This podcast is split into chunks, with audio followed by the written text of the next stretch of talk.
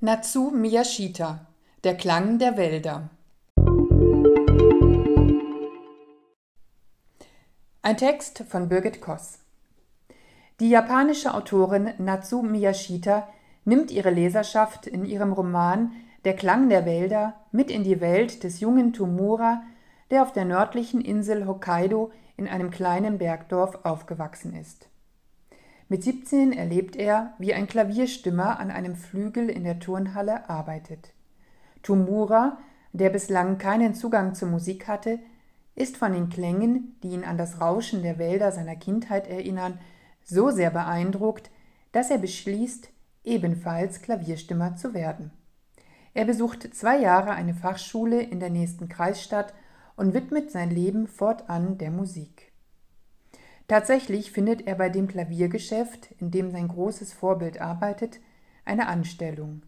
Hier geht er weiterhin in die Lehre und begleitet zunächst die verschiedenen Klavierstimmer.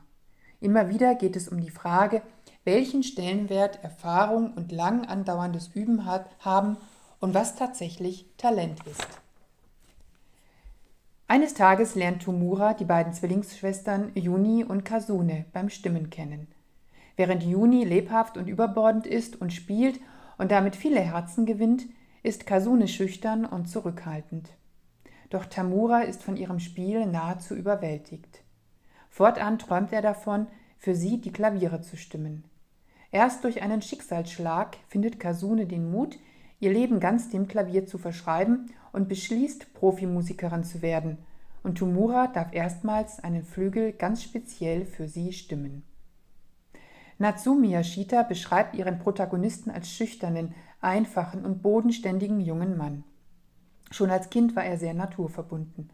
Als er dann seine Liebe für die Wälder seiner Heimat mit dem Klang der Musik verbindet, tut sich ihm eine neue Welt der Schönheit auf. Ehrgeizig und zielstrebig versucht er, seinen Traum vom Weg zum perfekten Klang zu erfüllen. Und dann, um dann lernen zu müssen, dass es den einen Weg dorthin nicht gibt, sondern dass jeder seinen ganz eigenen Pfad finden muss. Unaufgeregt entwickelt sich die Handlung im Alltag der Klavierstimmer und hat doch ihren eigenen Sog. Immer wieder zieht die Autorin in vielen poetischen Bildern Vergleiche zwischen der Musik und der Natur und schafft damit eine dichte Atmosphäre. Leise und leicht, fast schwebend kommt dieser Roman daher mit seinem etwas ungewöhnlichen Blickwinkel. So bezeichnet Natsumi Yashita Klaviere als einen Wald aus Schafswolle und Stahl, was auch der Titel des japanischen Originals ist.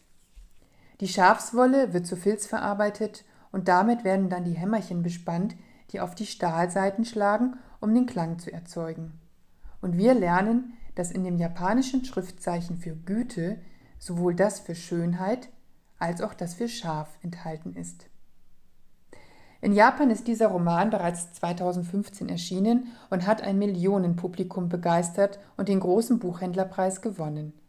Offenbar hat die Autorin bei den vielen Großstadtjapanern deren Sehnsucht nach dem einfachen Leben auf dem Lande, verbunden mit der Natur, befriedigt. Dass Natsumi Yashita seit klein auf Klavier spielt, versteht sich von selbst. Natsumi Yashita Der Klang der Wälder, Inselverlag, Berlin 2021